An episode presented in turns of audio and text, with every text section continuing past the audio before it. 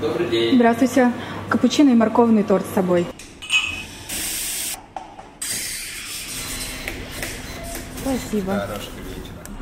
Суши, пицца, кофе на вынос. 30 лет назад ничего этого в Москве не существовало. Чай, кофе, холодный Супер закрытый мир супер богатых людей. Туда ходили только бандиты, депутаты и какие-то супер успешные предприниматели.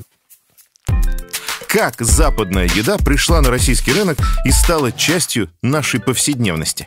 На эти вопросы мы отвечаем в «Хрониках еды» подкасте сервиса доставки еды «Кухня на районе».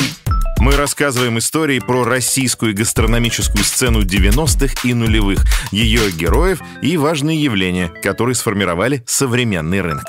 Майонезный соус сделал знакомыми вкусовые ощущения, до этого ранее неизведанные. Каждый из эпизодов посвящен одному из таких явлений. Мы расскажем, как первые демократичные рестораны, фудкорты и кофейни повлияли на жизнь и привычки современного горожанина.